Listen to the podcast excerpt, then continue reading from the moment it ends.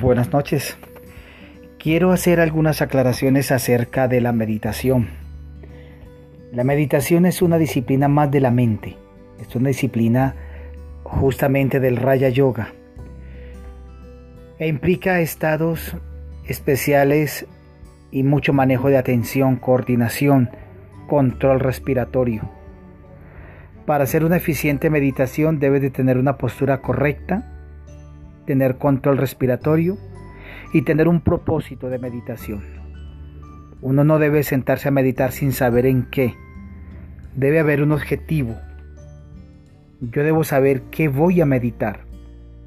Meditar es medir interiormente el conocimiento acerca de algo, qué tanto sé de una cosa. Así descubriré qué tanto sé o no sé de eso.